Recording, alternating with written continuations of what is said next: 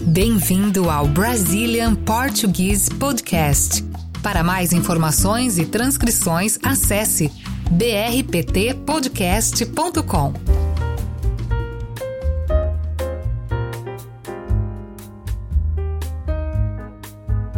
Hoje nós vamos falar sobre sete expressões comuns com a palavra mão. Você conhece alguma? Não sei, mas eu acho que vai ser uma mão na roda, hein? Com certeza vai. Curiosamente, a gente tem várias expressões aqui no Brasil com a palavra mão.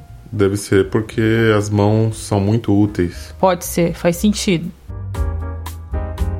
Vamos à primeira expressão. É isso aí, vamos colocar a mão na massa então. Primeira, dar uma mão. Dar uma mão é ajudar alguém, né? Isso mesmo. A gente pode falar também dar uma mãozinha. Sim, eu acho que é muito mais comum. Sim.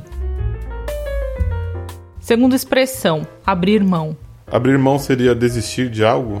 É, deixar algo de lado, renunciar a alguma coisa. Por exemplo, vou abrir mão daquilo que eu queria. Isso, bom exemplo.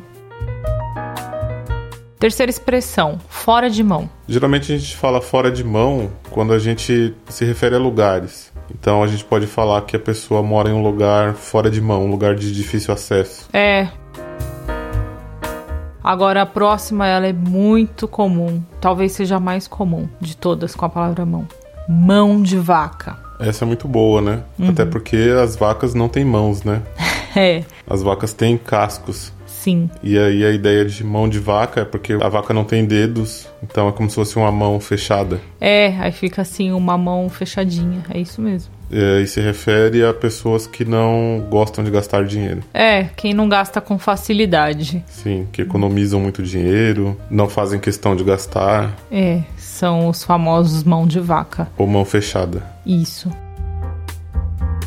Quinta expressão: botar a mão no fogo. Botar a mão no fogo seria confiar em alguém ou em alguma coisa? É, ou tá disposto a se arriscar por alguém, né? Sim, eu boto a minha mão no fogo por fulano. Sim, Quer dizer que eu, eu me arrisco por essa pessoa, porque eu confio muito nela. exatamente. Dar de mão beijada. Seria dar algo pra alguém sem que essa pessoa merecesse? É, algo sem esforço ou com muita facilidade. Sim, Fulano ganhou uma casa de mão beijada. Significa que ela não teve muito esforço para conseguir isso. sim.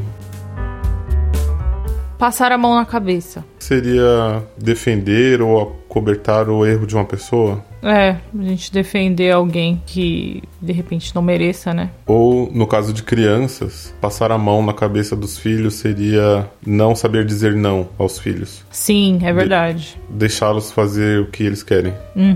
É como você ouvir algo do tipo: Ah, ela passa muito a mão na cabeça do filho. É, significa que ela defende todos os erros dessa criança. Que ela não sabe dizer não. Nós trouxemos hoje sete expressões comuns com a palavra mão. Tem muito mais, mas essas são as mais populares. A gente espera que tenham sido úteis pro vocabulário de vocês. A gente espera que vocês não saiam com uma mão na frente e outra atrás. É isso aí. E não deixem a gente na mão, hein? Curtam, comentem e sigam a gente nas redes sociais. É isso aí. Até o próximo episódio, então. Tchau! Tchau!